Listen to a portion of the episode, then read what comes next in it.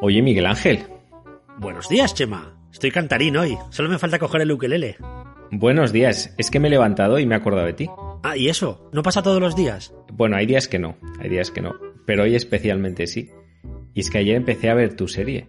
Eh, recomendé dos. Ah, Cuento de la Criada, ya habías visto una parte, así que toca Miro Fistown.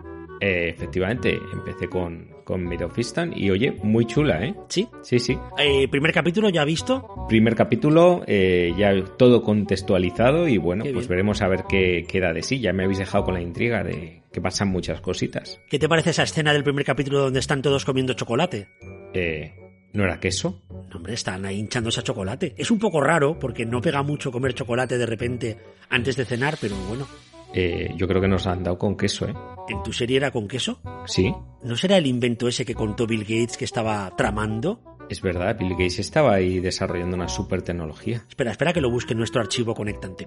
¿Tenemos archivo conectante? Sí, Se llama Archilet. se llama... No hables de Archilet, que eso va después. Ah, es verdad. Resulta que una, una empresa de inteligencia artificial que fundó eh, Bill Gates ha desarrollado un método basado en inteligencia artificial, como no, Qué raro. que los productos que aparecen en las series, la típica cocina en una serie, en una peli, que aparece la botella de refresco de cola de una marca concreta y demás, Mm. pues lo pueden cambiar según quien esté viendo la serie. Entonces, si la ves tú, salen cosas que te gustan, y si la veo yo, salen cosas que me gustan. Ah, Por eso quizás en mi escena sale el chocolate y en la tuya sale queso, porque a mí el queso no me lo pueden poner, claro. ¿y si te ponen queso, qué, qué, qué pasa? Generan una interferencia en mi cerebro, Claro, y deja, lo dejas en el primer episodio. claro. O digo que la serie no vale nada. Claro. Hmm, interesante, ¿eh? A mí me da miedo por si acaso, ya cuando esto se desarrolle comercialmente, por si acaso se va a notar el cambio. Porque de- dependerá de cómo sea la biblioteca de productos. Si no están bien grabados y con calidad, verás una imagen súper chula y de repente un bote de refresco medio pixelado o o en blanco y negro, ¿te imaginas? Hombre, ya sabes que esto lo adaptan bastante bien. Es como cuando cambian caras, voces con la inteligencia artificial y prácticamente no se nota porque van rastreando el objeto y, y va saliendo. Sí. Pero a mí se me va a hacer raro ver ciertos productos. Imagínate que empiezan a poner cerveza. Están desayunando todos y sale cerveza. Y salen las cervezas. O en una serie islandesa y sale el lechazo. Es verdad. El famoso lechazo de Islandia. O los fartons. Desde 1960 a un fartón de distancia de ti. Por cierto, no veas la que me cayó con lo de los fartons el otro día, ¿eh? ¿Ah, sí? Sí, sí. ¿Hubo feedback negativo? Uy, uy, fue gracioso, pero sí, sí, me, me llegaron varios comentarios. Bueno, señal de que nos escuchan. Si al final Claro. lo mejor de meter la pata en el podcast es que así compruebas el feedback que hay en la, y las estadísticas de escuchas que tenemos. Eso me ha llegado a pensar que igual eh, nos tenemos que preparar más los episodios. Bueno, ¿cómo llevas tu curso de presentar podcast? Ah, pues muy bien, muy bien. Eh, mira, est- eh, estoy ya en la fase final, por decirlo así. ¿Así? ¿Trabajo fin de podcast? Sí, estoy ya con el trabajo fin de podcast. Ya estoy haciendo aquí... Tengo una presentación, si quieres la hacemos. Ah, vale, claro. Claro, estoy ya presentando. ¿Te parece? Estupendo, todo tuyo.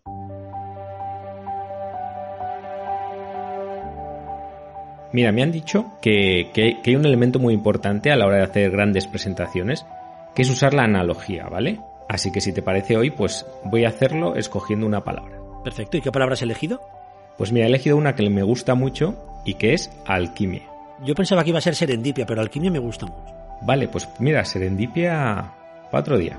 Vale. Pues venga, vamos para allá a ver qué tal, a ver qué tal queda. Es que alguien me dijo una vez que las mejores, ¿cómo era? Las mejores improvisaciones son las que te preparas. Te suena, ¿no? Sí, me suena. Vale. Bueno, pues venga, vamos allá, Miguel Ángel. Eh, este lo presento yo. Todo tuyo. Bueno, Miguel Ángel, pues que sepas que si la alquimia nació en la antigua Mesopotamia y sobrevivió más de 2500 años buscando la confluencia de la química, la metalurgia, la medicina, la astrología, el espiritualismo y el arte, Miguel Ángel. Este podcast quiere ser la conexión, la fusión, la unión de los puntos en los que confluyen la tecnología, la salud, el hacking y el humanismo. Aquí no venimos a buscar a transformar las palabras en oro, aunque un buen patrocinio ya sabes que siempre es bienvenido. Tampoco queremos encontrar la piedra filosofal ni el elixir de la eterna juventud, aunque ya sabes que nos encantaría viajar en el tiempo en nuestra nevera conectante.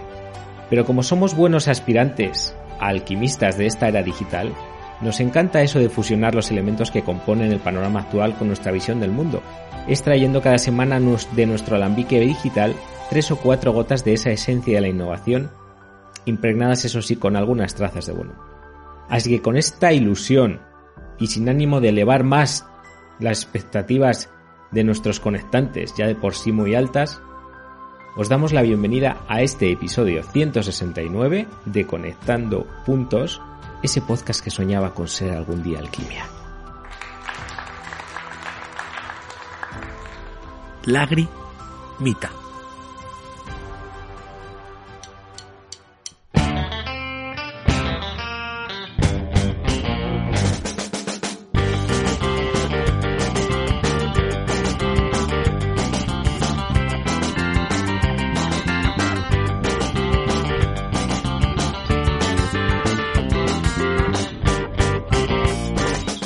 Me he pasado, ¿no? Ha estado genial, bueno, el, el mejor inicio, por fin. 169 episodios después hemos llegado a hacerlo bien. Hombre, ya dijimos en el primer episodio que aquí veníamos a aprender. Pero hemos tardado, ¿eh? Sé que no ha quedado demasiado improvisado, pero bueno. Hemos tardado muchísimo, Chema. ¿Ah, sí? 169 son mucho tiempo, ¿eh? Es mucho tiempo. Bueno, pero nunca es tarde si la presentación es buena. Bueno, pues ya estamos aquí en el 169, como decía nuestro compañero, mi compañero Chema Cepeda, compañero de estos tres años de podcast. Mm, Ya sabéis que esto es Conectando Puntos, el podcast que une todo esto que he comentado. Chema ahora mismo, tecnología, salud, hacking, humanismo, buen humor.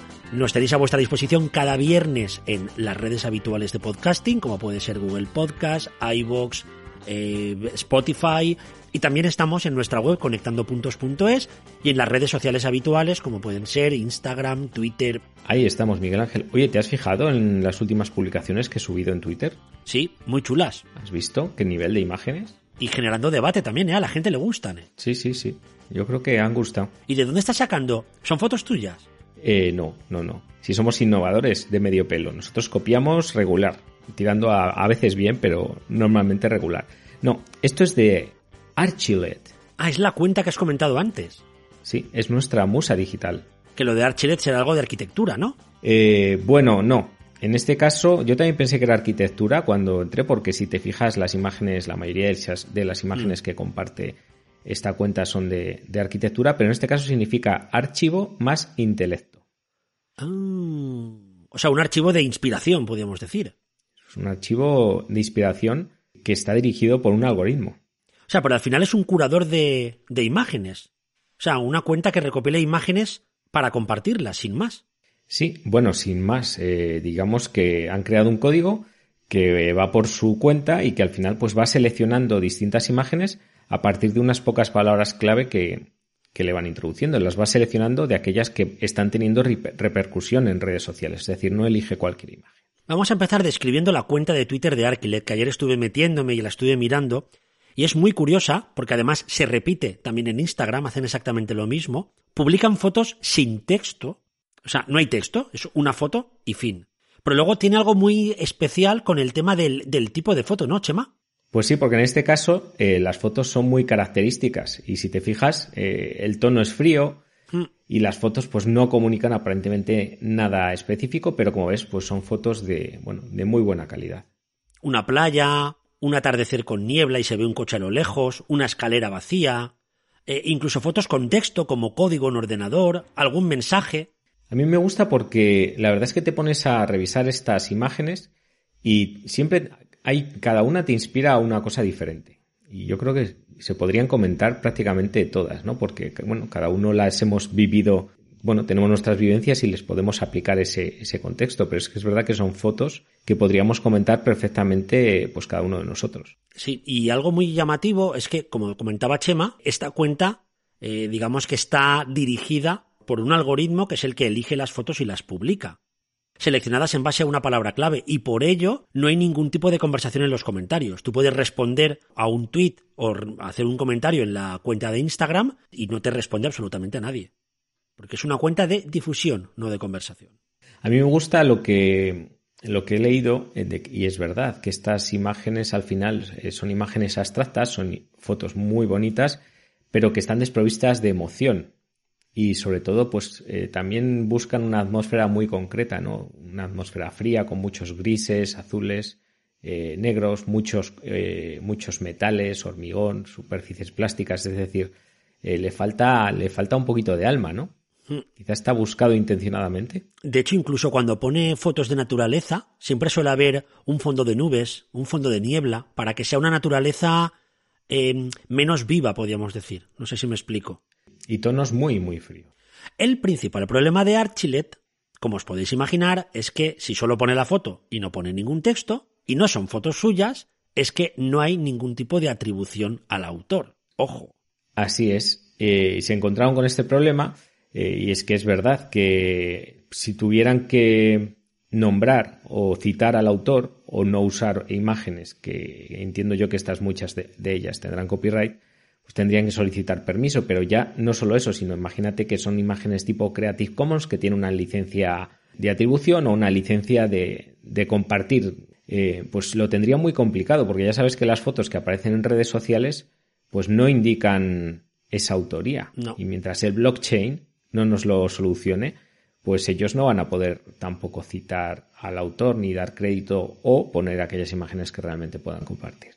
Claro, lo que también estuve leyendo es que por mucho que Archilet eh, seleccione la foto de una cuenta concreta, el hecho de citar esa cuenta no implica que la cuenta sea el autor de la foto, porque a veces también ponemos fotos que no son nuestras, por lo tanto, de hecho, fíjate que estuve revisando la cuenta de Instagram y entonces me fijé que todas las fotos incluían un comentario que siempre era el mismo que decía, usa el hashtag Archilet para ser descubierto. Envía tus creaciones a nuestra cuenta.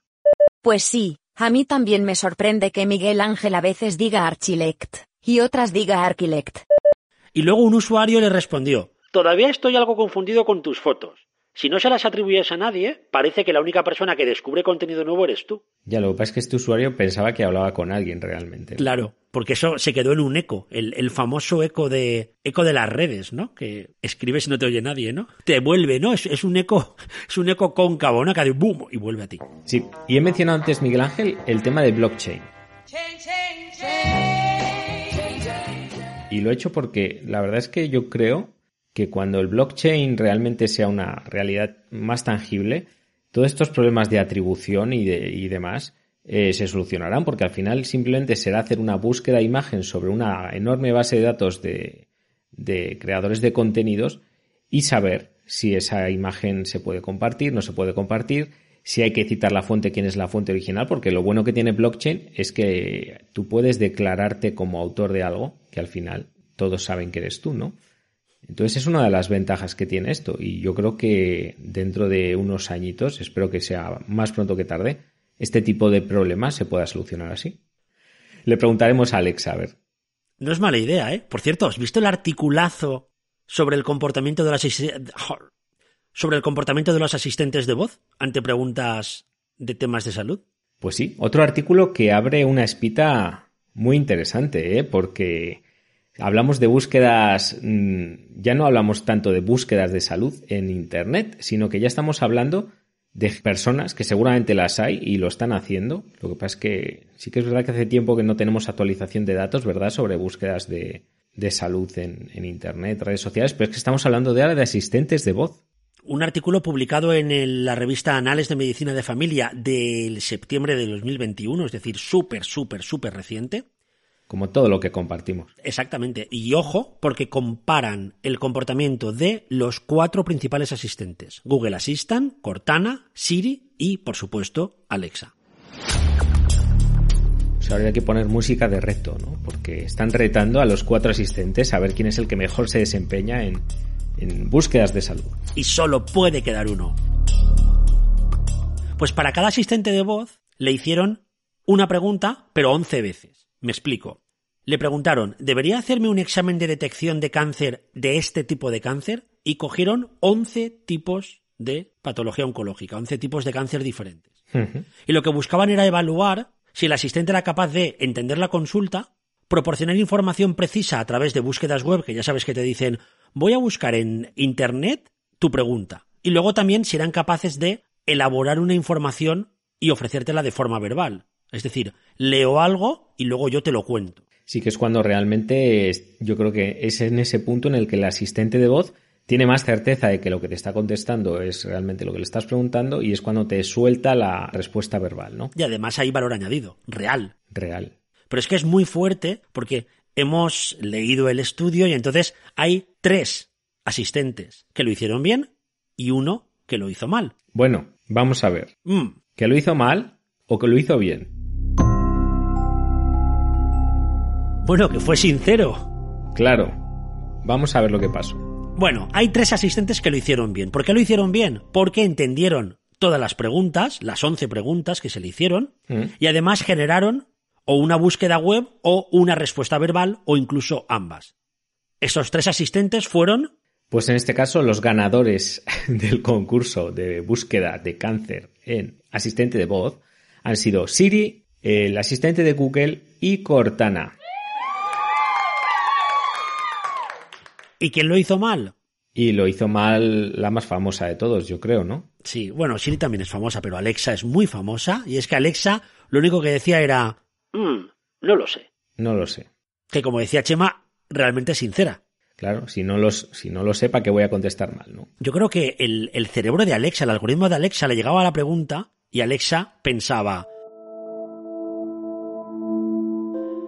menudo berenjenal me voy a meter yo de recomendar a alguien si tiene que hacerse un examen de detección para saber si tiene cáncer o no. Desde luego, no quiero meterme en estos jardines, así que mejor le digo que no sé nada y ya está, aunque un poquito sé. ¿Te parece que podía ser esa, ese razonamiento? Yo creo que si la tiran un poco más de, iba a decir de la lengua, la tiran un poco más de, en este caso, ¿de qué? De la interfaz. De la interfaz. eh, seguramente hubiera respondido alguna cosita más. Hubiera dicho, no, venga, te, te voy a responder, pero que sepas que no estoy seguro. Me imagino la conversación. "Mm, no lo sé. Venga, Alexa, cuéntame algo. Es que no te lo puedo contar. Bueno, inténtalo. Vale, pues venga, te lo voy a contar, pero, pero no te fíes del todo de mí, ¿no? Sería algo así. Algo así. Además, curiosamente, de los tres asistentes que dieron resultados, en siete de cada diez resultados de búsquedas web, el 70% seguían la evidencia en temas oncológicos más habitual en Estados Unidos. Por lo tanto, algo es algo. Y de esos enlaces que ofrecieron, un 47% eran enlaces procedentes o del CDC o de la Sociedad Americana de Oncología, que tiene uno de los nombres más terribles en cuanto a siglas porque es la ASCO. Es verdad, la asco, sí, sí. Eh, bueno, de hecho, cuando buscas algo sobre cáncer en Google, la mayoría de los enlaces que aparecen primero son de estas entidades, por lo menos eh, en su versión en español, ¿no? Pero en este caso, Siri solo ofreció resultados de una búsqueda web, ¿vale? Que es lo que hace Siri cuando tampoco tiene muy claro lo que le estás preguntando. Dice, bueno, venga, te mando unas webs, pero que sepas que no estoy demasiado segura. Pero por otro lado, Google y Cortana sí que ofrecieron, además de los resultados, una respuesta verbal más elaborada. En el caso de Google, la calidad de la respuesta fue exactamente igual, eh, tanto en respuesta verbal como en respuesta basada en enlaces web, un 60-65% de exactitud, mientras que con Cortana la respuesta de basada en resultados web era de un 68% en cuanto a calidad científica, pero cuando elaboraba la respuesta verbal, la calidad, la exactitud de esa información bajaba a un 45%, que me llama bastante la atención, porque entonces, ¿en base a qué elabora Cortana la información? Cuando la hace vía verbal. Pues no lo sabemos, pensábamos que era cuando lo tenía más claro, pero no, no parece este el caso, ¿no? No lo sé. Yo creo que Cortana mete el ozono, por eso le baja. Cortana, habrá que hablar con Cortana, ¿eh? de todas formas. A mí me gusta la parte de limitaciones, ya sabes que siempre nos vamos ahí a esa parte para ver realmente pues dónde están los fallos de, de ese estudio, ¿no? Y me resulta muy curioso, eh, y el primero, que es el que muchos de los conectantes seguro que ya están pensando, y es que en este caso lo que hicieron fue usar preguntas estandarizadas, es decir, eh, usaron siempre el mismo tipo de pregunta para todos los asistentes. Realmente es muy difícil eh, abrir este estudio a otro tipo de preguntas porque tendrían que abrir mucho las variables, ¿no? Pero es verdad que las personas cuando utilizamos los teléfonos móviles para formular preguntas sobre salud, pues lo hacemos de muchas, muchas formas, con lo cual pues seguramente los resultados sean muy distintos eh, en función de cada uno. Y la segunda limitación es súper interesante porque, claro, utilizaron los móviles de los investigadores. Hmm. Investigadores que trabajan en el mundo de la investigación sanitaria y que habrán utilizado su propio dispositivo para hacer búsquedas de información y de evidencia médica. Teniendo en cuenta que los asistentes de voz se adaptan y van aprendiendo con las búsquedas previas que hace el propietario del smartphone, puede que le ofrecieran resultados de mayor calidad que si las hacemos tú y yo. Claro, que al final es, es, lo que decimos, ¿no? Busca, busca pacientes que hagan esas preguntas y evalúa, a ver, incluso con la misma pregunta, ¿no? Hmm. Pero que sean distintas personas las que eh, formulen la, cuestión para ver si realmente los resultados son los mismos. Pues fíjate que este tipo de estudios son muy interesantes para ir comparando en ámbitos específicos a los asistentes de voz, incluso a los buscadores en general, porque detrás de esto no está solo, no está solo lo que hemos comentado, también está el tipo de búsqueda web que hagan y cómo elaboran información en base a esas búsquedas web. Por lo tanto, sería chulo que hubiera una especie de observatorio que evaluara diferentes buscadores y diferentes asistentes, imagínate cada 15 días o cada mes, para ir viendo cómo va cambiando esa puntuación. Sería muy interesante. Sí, yo creo que de hecho los departamentos de salud de, estas grandes tecnológicas que al final eh, lo que quieren es ofrecer los mejores resultados, porque eso es su leitmotiv, ¿no? Ofrecer el, el mejor resultado para cada persona basado en su historial previo y bueno, pues también un poco en sus condiciones.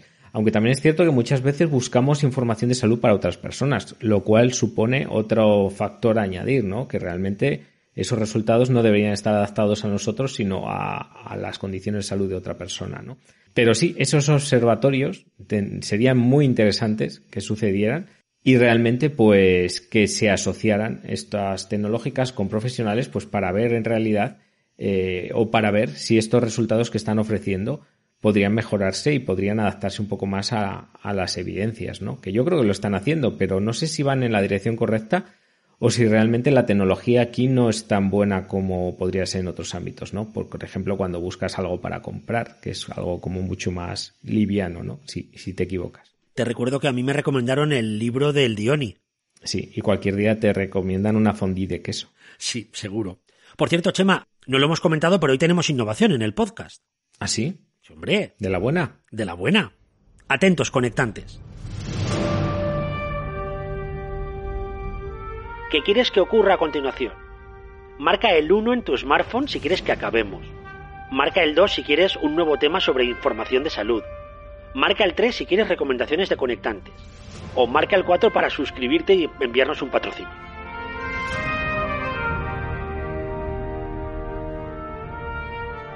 Vale, a ver, eh, están con la cosa de qué era la, eh, lo de dejar de escuchar, ¿era el 1 o el 2? Cualquiera. Marca off para mandarnos a paseo.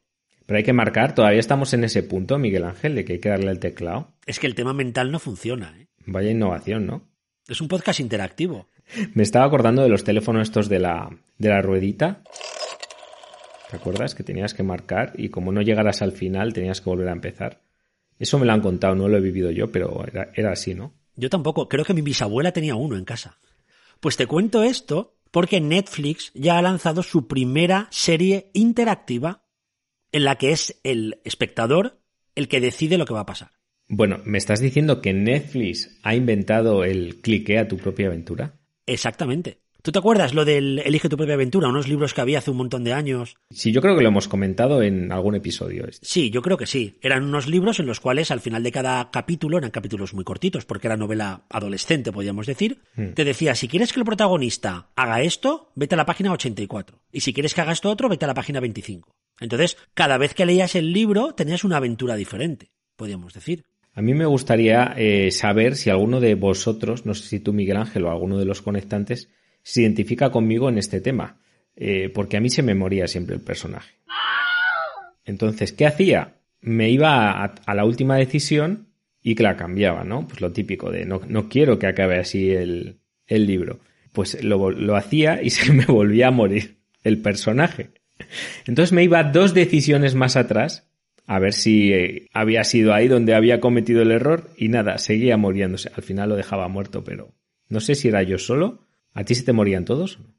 No me acuerdo mucho, pero creo que sí, ¿eh? Yo tengo esa sensación. Estaba programado para morir el personaje. Yo creo que nos, nos troleaban ahí, ¿eh? La serie de Netflix se llama Misión Safari, sobrevivir es el reto. ¿Mm? El protagonista es Bear Grylls, que es el presentador de El último superviviente, una serie muy conocida de aventuras en la naturaleza y demás. Y este hombre, muy conocido, porque en cuanto veis la foto decís, eh, lo conozco, no sabía de dónde, pero lo conozco. Lo que hace es que es una historia en la cual él está vigilando una reserva en plena naturaleza, llena de animales, y de repente se rompen varias vallas, se rompen varias vallas o, o deja de funcionar el dispositivo de vigilancia de las vallas. Me recuerda a Jurassic Park. Sí que tiene que ver con esto en la, la, historia. Bueno, y se escapan un león y un babuino. Pero es que además se ha roto una subestación eléctrica y también hay que repararla, porque si se apaga la luz de todo, todas las vallas dejan de funcionar y se irán todos los animales. Y entonces esto pasa en los cuatro primeros minutos de la serie y ya de repente te aparece debajo de la pantalla las tres opciones que tiene. Devolver la corriente, buscar al león o rescatar al babuino. Esto es como, me recuerda a mí a esos test de personalidad, que te dice, ¿qué harías primero? Y luego te dice, si has elegido rescatar al babuino, eres una persona intrépida, aunque no estás muy en tus cabales, porque tendrías que haber cortado primero la corriente. Ya. Y cosas así, ¿no? ¿No, piensas tú que, que, sería así? Un poco así, pero me llamó la atención algo tan, tan antiguo, porque esto tiene mucho tiempo, no es algo novedoso este tipo de, de estructuras narrativas, podríamos decir, y que hayan tardado tanto en hacerlo. Aunque claro, también, si tú lo que quieres es mantita y serie, estar pendiente cada vez de darle al botón, tú imagínate que te duermes. Claro, y te queda ahí el dilema. No, porque hay un tiempo. Hay una historia como fija. Hmm. Y de vez en cuando te da a elegir. Si tú eliges, cambia esa historia, pero si te quedas dormido, como hay un tiempo límite para dar tu decisión, seguiría. Bueno, pues nada, de eso es la innovación, amigos. Cogemos un formato de hace 30, 40 años y lo devolvemos o lo adaptamos a, a la nueva tecnología, ¿no? Bueno, pues curioso. A mí me han llamado la atención dos cosas. Una es el estilo de guion que tiene, porque el protagonista se dirige al espectador. Hmm. ¿Vale? Se, te, va, te va hablando y te va diciendo, ahora tienes que ayudarme a hacer esto, ahora tienes que decirme que es mejor. No olvides que si dices esto puede que pase esto otro. Él te va hablando y es, es bastante curioso porque no suele ocurrir en las series. Y luego lo segundo estuve pensando, te iba a preguntar si esto lo podríamos llevar al mundo del aprendizaje. Pero te diría lo contrario. Esto lo hemos aprendido, o por lo menos los guionistas de las series lo han aprendido del mundo del aprendizaje porque esto está súper elaborado en los temas de aprendizaje sanitario o en temas de gestión del conocimiento, creo yo. Hombre, hay mucha, mucha narrativa, mucho storytelling, mucho vamos a elegir el camino de tu aprendizaje en función de tus necesidades, pero yo creo que todavía es un ámbito que está por explotar, este, lo del aprendizaje cada vez más personalizado, ¿no? Aunque es gamificación también, incluso, podríamos decir. Es gamificación, es ver qué competencias profesionales tienes que desarrollar, y que en cada caso son muy diferentes, también en función de tus necesidades profesionales, de tus conocimientos previos. Pero bueno, se podría llevar esto, yo creo que sí que tendría recorrido en nuestro ámbito. Pues nada, Misión Safari, sobrevivir es el reto, cliquea tu propia aventura, la tenéis disponible en Netflix y si alguien la ve, pues que nos la, que nos la cuente. Que por cierto, mm, me la chivó un conectante que además aparece en las recomendaciones de series de hoy, porque nos enviaron tantas que lo hemos tenido que partir en dos semanas. Es verdad. No, y además está muy bien porque así esta semana os ha dado tiempo, nos ha dado tiempo a empezar a ver alguna de las series recomendadas de la semana pasada, pero es que las de esta semana pues también tienen su enjundia, ¿eh? ¡Uh! Tela, tela, ¿eh? Madre mía lo que hay, Chema. Pues nada, la verdad es que, oye, habéis respondido súper bien a, a, nuestra llamada, ¿eh? Una vez más. Chapo. Pero vamos, gente recomendando cosas súper chulas, ¿eh? Verano azul, ese tipo de series. Series que no hemos visto nunca, ¿verdad? Farmacia de guardia, médico de familia. Y hasta aquí. Y hasta aquí nuestra sección de series viejenes para recomendar. Hoy en Batallitas tenemos a Chema y Miguel Ángel. Bueno, Miguel Ángel, ¿te imaginas cuando hagamos podcast dentro de 40 años, tú y yo? Espero que los hagamos con la mente también, ¿eh? ojalá, estaría muy bien. Ojalá. Hablando de innovación. Elegir tipo de voz, ¿no? Mentalmente diríamos, elegir tipo de voz, elegir filtro, elegir velocidad, y saldría todo. ¿Eh? Claro, que no parezca que somos tan viegenias. Bueno, pues dejamos aquí las recomendaciones, ¿te parece? Pues venga, vamos con ellas.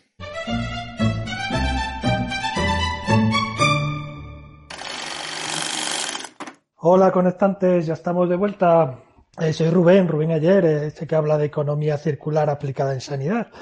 Eh, nada, yo este verano pues he descubierto ahora al final del verano una serie en Video Prime de Amazon que es Night Perfect Strain, eh, que son nueve personas que van a un retiro eh, de bienestar y ahí pues, eh, bueno, entre sustancias que les dan y sus vivencias y recuerdos, pues se supone que su mente va mejorando.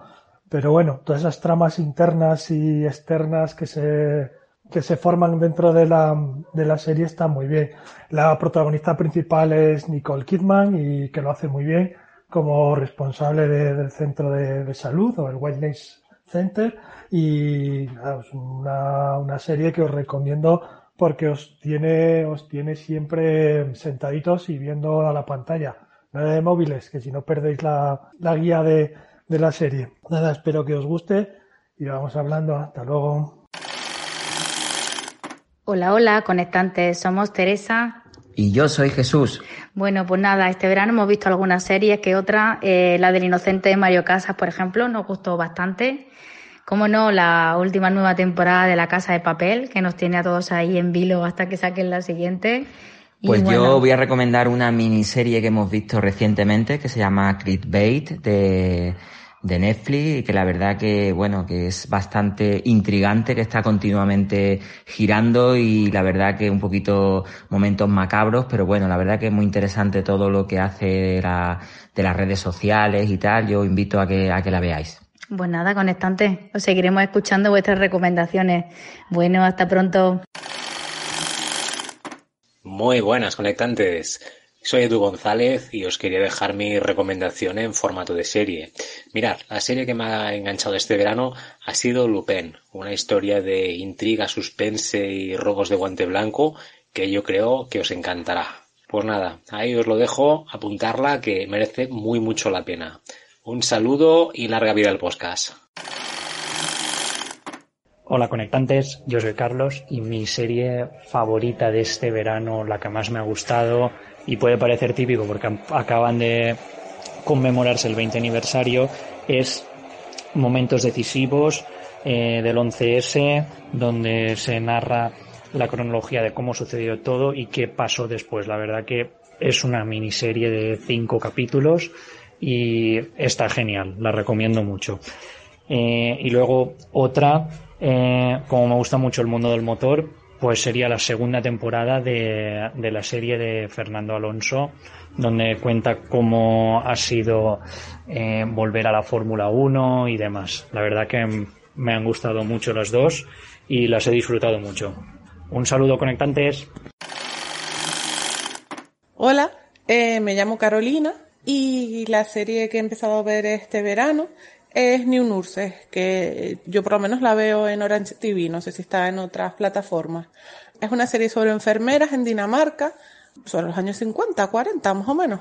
Y lo, lo que lo saca un poco del estereotipo de serie de enfermeros y médicos es porque refleja cómo empiezan a trabajar los hombres eh, como enfermeros y pues los problemas que tenían para poder, para poder tener una integración plena, eh, con lo que les costaba poder trabajar en el ala de mujeres y también pues me gusta eh, ver cómo cambian, cómo han cambiado tanto las cosas, como eran las, la- lo habitual en aquella época, eh, que si tenías un paciente que no debía levantarse, pues le ponen una camisa de sujeción, eh, lo rígida que eran las normas, no sé, es una serie un poquito distinta. Hola, soy Pilar Villanova y de este verano me quedaría con, con dos de las series que he visto que me han gustado mucho. Ha sido una Drácula, eh, inspirada en, el clásico, pero con unos giros de, diálogo y de, y de intriga bastante interesantes. Y otra que me ha gustado mucho ha sido La caza. Es un thriller de los, de los clásicos, pero muy bien adaptado, con unos intérpretes eh, soberbios que lo hacen muy bien y además con, con unas intrigas y unos aspectos morales bastante interesantes. Nada, espero que la vuelta al verano haya sido buena para todos. Un abrazo. Hola, la pregunta es, ¿y en qué casa no ha pasado que te pones a hacer zapping de series o que terminas por no ver nada porque nadie se pone de acuerdo? Pues os traigo la solución salomónica, al menos para películas. Se trata de una web en la que pones dos títulos de películas, la que quieres ver eh, tú y la que quiere ver la otra persona, y la web hace un combo y te sugiere cuatro o cinco eh, películas más para elegir. El problema es si tampoco te pones de acuerdo en ninguna de esas, pero al menos te sale un tema de conversación. Por ejemplo, ¿por qué me sugiere que vea La Máscara de Zorro si le he puesto que, para elegir entre The Dreamers, que es una película de Bertolucci, e Inception? En fin, que ahora que lo pienso, tal vez no es una solución, pero seguro que os soluciona el zapping de esta noche. Ya me contaréis. Chao. La web que recomienda María es datenightmovies.com. Hola, aquí Anton Reina de nuevo. Tenía pendiente de comentar que no es que yo sea un super fan del universo Marvel. Me gustan sus películas y cómo está todo conectado. Este verano, no lo dije, pero después de Escarlata y Visión, que es una serie que también recomiendo, me inspiró muchísimo la serie de seis capítulos de Loki, el dios del engaño, el hermano de Thor. A mí me pareció un personaje secundario y poco profundo, digamos, poco explotado en casi todas las películas de los Vengadores. Y aquí vemos, vamos un poco más allá. Vemos eh, muchos guiños que sigo descubriendo, como por ejemplo que se defina como una orientación sexual eh, género fluido, se dice, ¿no? Y la parte más fascinante es la realidad multidimensional y la sagrada línea temporal. Me parece que hay variables, variantes, todos abren infinitas posibilidades en la imaginación. Ya digo, la realidad multidimensional me parece fascinante. Un saludo.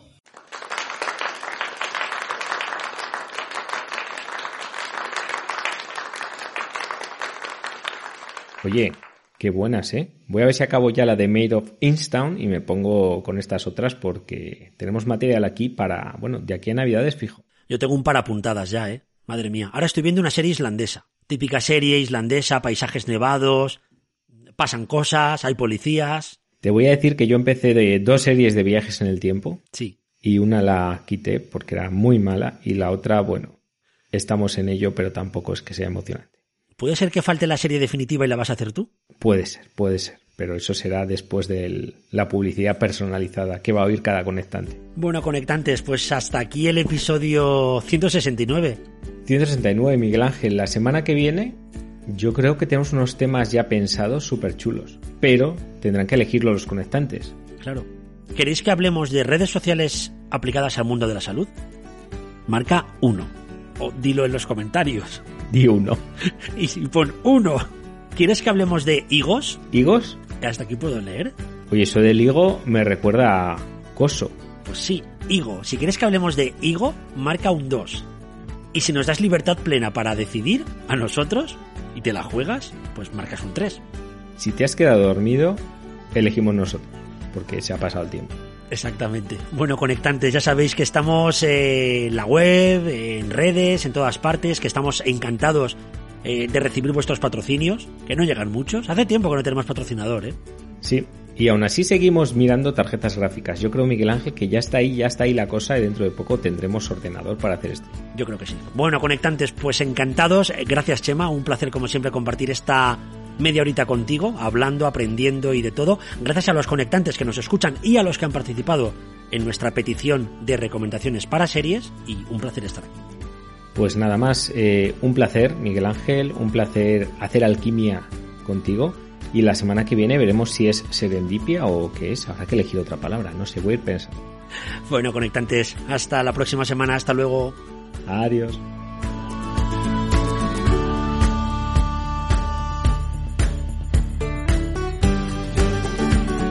Sobre el comportamiento de las